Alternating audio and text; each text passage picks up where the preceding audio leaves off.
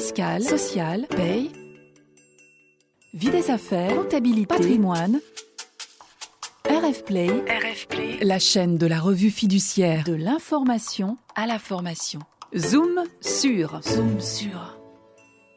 Bonjour et merci de me rejoindre pour ce Zoom sur le passage au 100% facture électronique. Je suis Olivier Fouble, rédacteur au sein de la rédaction de la revue fiduciaire comptable. Zoom sur, zoom sur. Alors pourquoi vous parler aujourd'hui de la facture électronique? C'est peut-être passé inaperçu pour vous, mais 2021 est l'année de la généralisation de la facture électronique à destination du secteur public. Dans le secteur privé, on peut entendre parfois les chefs d'entreprise de TPE-PME dire Oh, c'est bien, mais la facture électronique, c'est pas encore pour moi. Je suis trop petit et en plus je travaille pas pour l'administration. Mais il faut le savoir, les TPE-PME émettent et reçoivent environ la moitié des 2 milliards de factures interentreprises émises en France chaque année. Or, nous allons le voir, d'ici quelques années, la facture électronique va devenir le quotidien des TPE-PME. Pour commencer, un rappel s'impose. La facture électronique, c'est quoi? La définition nous est donnée d'une manière très précise par le droit européen, d'une part, avec la directive dite TVA, pour cela, je vous invite à vous référer à la directive 2006-112-CE modifiée par la directive 2010-45-UE, et d'autre part, par sa traduction en droit français, notamment au BOFIP, citons la référence d'éclat TVA du 7 février 2018 par exemple. Mais pour simplifier ici mon propos, nous pouvons dire qu'il s'agit d'une facture qui a été émise, transmise et reçue dans un format électronique approuvé légalement et qui permet son traitement automatique et électronique.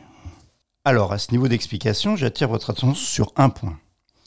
Beaucoup de chefs d'entreprise et de managers estiment que les factures sont déjà électroniques car elles sont imprimées, numérisées, puis envoyées, réceptionnées par messagerie électronique. Mais attention, dans ce cas, on parle ici de factures dématérialisées et non de factures électroniques. Donc en pratique, toutes les entreprises sont concernées par la facture électronique, mais certaines ne sont pas encore techniquement prêtes. Cela concernera toutes les entités, quelle que soit leur taille, mais nous allons voir que cela se fera d'une manière progressive. Avec les deux dernières lois de finances et une récente ordonnance datant de septembre 2021, la France se prépare à imposer un calendrier pour un déploiement total de la facture électronique d'ici à 2026 et pour l'ensemble des assujettis. La première étape est déjà réalisée. Comme je vous l'ai expliqué, depuis le 1er janvier 2021, en France, toutes les entreprises doivent transmettre leurs factures à destination du secteur public sous forme électronique au travers de la plateforme nationale Chorus Pro. La seconde est attendue pour le 1er juillet 2024. Elle était initialement prévue 18 mois plus tôt. Et à cette date, donc, toutes les entreprises auront l'obligation d'accepter en réception des factures électroniques au format approuvé. À cette même date, cette obligation concernera les factures électroniques en transmission, mais pour les grandes entreprises uniquement.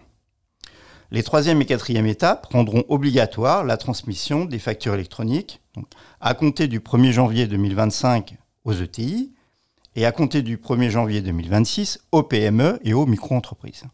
Alors je reviens rapidement ici sur les critères permettant de déterminer ces différents assujettis. selon la loi de modernisation de l'économie, dite LME, nous parlons donc d'une micro-entreprise lorsque son effectif est inférieur à 10 personnes et que son chiffre d'affaires ou total de bilan annuel n'excède pas 2 millions d'euros. On parle d'une PME si elle ne dépasse pas 250 personnes et 50 millions d'euros de chiffre d'affaires ou 43 millions d'euros de total de bilan. D'une ETI c'est-à-dire une entreprise de taille intermédiaire, qui n'est pas une entreprise qui appartient à la catégorie des PME. Donc si son effectif est inférieur à 5000 personnes, si son chiffre d'affaires n'excède pas 5500 millions d'euros, ou un total de bilan de 2 milliards d'euros. Et on parle d'une grande entreprise bah, lorsque euh, ne peuvent être classées dans les différentes catégories que je viens d'évoquer. Mais ce chantier ne se limite pas simplement à l'émission et la réception de factures. La mise en place de la facture électronique passe également par l'utilisation d'une plateforme de stockage des factures. Pour cela, il conviendra alors d'utiliser une plateforme de dématérialisation partenaire, dite PTP. On peut penser par exemple à celle qui pourrait être mise en place par un éditeur de logiciels.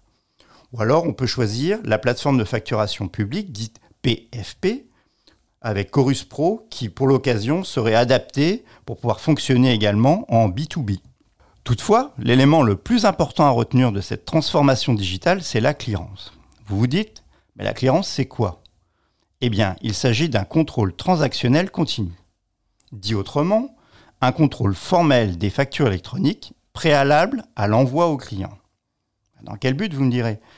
Eh bien, c'est de s'assurer de la validité des données. Car l'obligation du passage à la facturation électronique, elle se doublera d'une transmission des données de transactions et de paiements à l'administration fiscale. L'objectif est clair. Pour l'administration fiscale, c'est le moyen de renforcer ses leviers de lutte contre la fraude à la TVA. Pour vous donner un ordre d'idée, en France, elle est estimée à environ 13 milliards d'euros chaque année. À titre d'exemple, pour un pays comme l'Italie, qui est précurseur dans la mise en place d'un tel dispositif depuis 2019, le gain de TVA, si l'on peut s'exprimer ainsi, s'élève à près de 2 milliards d'euros. Ainsi, à l'horizon 2026, toutes les entreprises devront émettre des factures électroniques. Elles disposeront également d'une quasi-intégralité de factures électroniques en réception, avec des données normalisées permettant une intégration comptable et un traitement opérationnel automatisé. Alors oui, le sujet de la facture électronique n'est peut-être pas un sujet si urgent que ça aujourd'hui, notamment face à la crise sans précédent que nous traversons.